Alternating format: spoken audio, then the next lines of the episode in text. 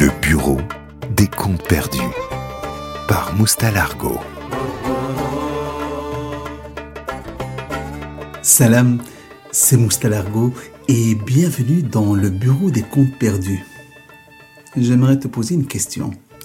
Qui mieux que toi peut te défendre toi-même?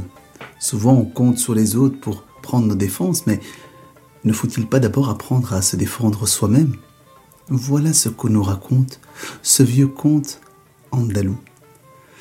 On raconte qu'il y a bien longtemps, à Cordoba vivait un roi. Et ce roi était omnipotent. Il désirait beaucoup de choses. Il aimait posséder les belles choses. Oh, il avait un harem bien fourni, une grande armée, une bibliothèque dont on dit qu'elle ne contenait pas moins de 400 000 ouvrages. Bref, c'était un homme puissant et respecté.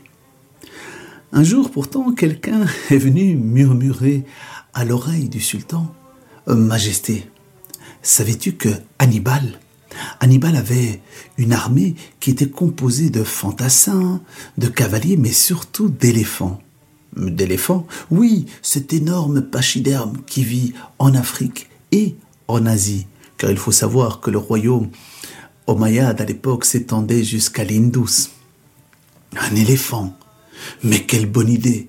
Moi aussi je devrais donc avoir un éléphant. Ça montrerait ma gloire, ma puissance. Et ne dit-on pas que Charlemagne lui-même possédait un éléphant reçu par et envoyé par Aaron al-Rashid. Alors, aussitôt dit, aussitôt fait, enfin, aussitôt dit, le temps d'envoyer des émissaires en Afrique du Nord, du qui eux-mêmes vont envoyer des marchands en Afrique subsaharienne trouver cet éléphanto. Au départ, quand cet éléphanto est arrivé à Cordoba, bien, tout le monde l'a trouvé mignon, fort sympathique. Mais l'éléphanto a commencé à grandir, à grandir, et euh, quelque chose de compliqué commençait à se poser. C'est que le palais du roi de l'Alcazar se trouve au milieu de la ville, que les ruelles sont très étroites, et donc que l'éléphant ne peut plus venir jusqu'au palais. Alors le roi a décidé d'installer son éléphant dans les champs. Les premiers moments, l'éléphant se contentait de ce que les serviteurs lui donnaient, le fourrage du palais. Mais très vite, au fur et à mesure qu'il grandissait, il avait de plus en plus faim. Et il ne connaissait plus les limites. Il commençait à passer d'un champ à l'autre, mangeait le maïs, le blé, le fourrage, bref. Les paysans n'en pouvaient plus. Alors ils ont été voir le plus vieux, le saint homme Ibrahim. Ibrahim, Qu'est-ce qui se passe, mes amis? On vient te voir parce que c'est une calamité. Tu as entendu parler de l'éléphant? Bien évidemment que j'en ai entendu parler. Eh bien écoute, c'est un éléphant qui piétine tout, qui mange tout, et nous, on ne sait plus quoi faire. Bientôt, on n'aura même plus de quoi donner à manger à nos enfants. Alors s'il te plaît, on a trop peur du sultan. Euh, va lui parler, va lui dire d'enlever cette calamité de nos champs. Écoutez les amis, à chaque fois que vous avez un problème, vous venez me trouver pour que je puisse le régler à votre place.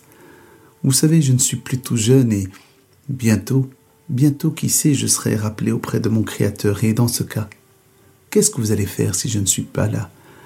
Alors voilà ce que je vous propose. Je vais vous accompagner au palais. Je vais commencer à parler de votre éléphant. Et puis vous, vous allez continuer et vous allez vous défendre. Est-ce qu'on est OK avec ça? Oui, oui, Ibrahim, qu'Allah te bénisse. Merci beaucoup, merci beaucoup. Et voilà la délégation. Ibrahim suivi par les paysans s'en allant vers le palais du sultan. Arrivé sur place, Ibrahim demande une audience et comme le sultan a beaucoup d'estime pour ce saint homme, il le fait entrer avec les paysans. Qu'est-ce qui se passe, mon ami? Il dit, écoute, je viens te voir car euh, tu vois ton éléphant. Il dit, oui, oui, bien évidemment que je vois mon éléphant. Il dit, eh bien, figure-toi qu'il y a un problème avec ton éléphant. Un problème Et quel problème? dit le sultan en fronçant les sourcils. Eh bien, le problème, les paysans vont en parler. Sauf que les paysans ont baissé la tête ils ont commencé à hocher la tête de droite à gauche.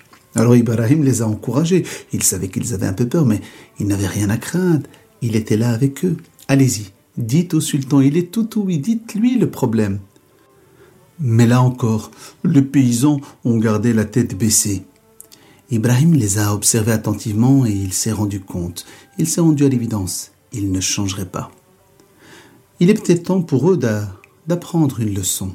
Ibrahim s'est tourné vers le sultan et lui a dit Majesté, en fait, pour être euh, tout à fait honnête avec toi, ces pauvres paysans ont, constaté que ton éléphant, il s'ennuyait. Mais il s'ennuyait. Oui, il s'ennuie tout seul dans les champs. Tu sais, tu l'as amené loin d'Afrique, loin de sa famille, de ses amis. Si tu étais vraiment un bon sultan, tu ramènerais un deuxième éléphant pour lui tenir compagnie. Par Allah, que ferais-je sans toi, mon ami Ibrahim? Écoutez les amis, ne vous inquiétez pas. Dans moins d'un an, je vous promets un deuxième éléphant pour lui tenir compagnie. Alors j'aime beaucoup ce conte car l'adage en arabe il dit Kenfil Zedophila. Il y avait un éléphant, il lui a rajouté un deuxième. Souvent quand on laisse aux gens le soin de régler nos problèmes, eh bien ils finissent par nous en rajouter. Alors mon conte s'en est allé par là, quant à moi, eh bien comme d'habitude, je suis revenu sur mes pas. Et comme on dit chez moi, ma salama. Le bureau des contes perdus par Moustalargo.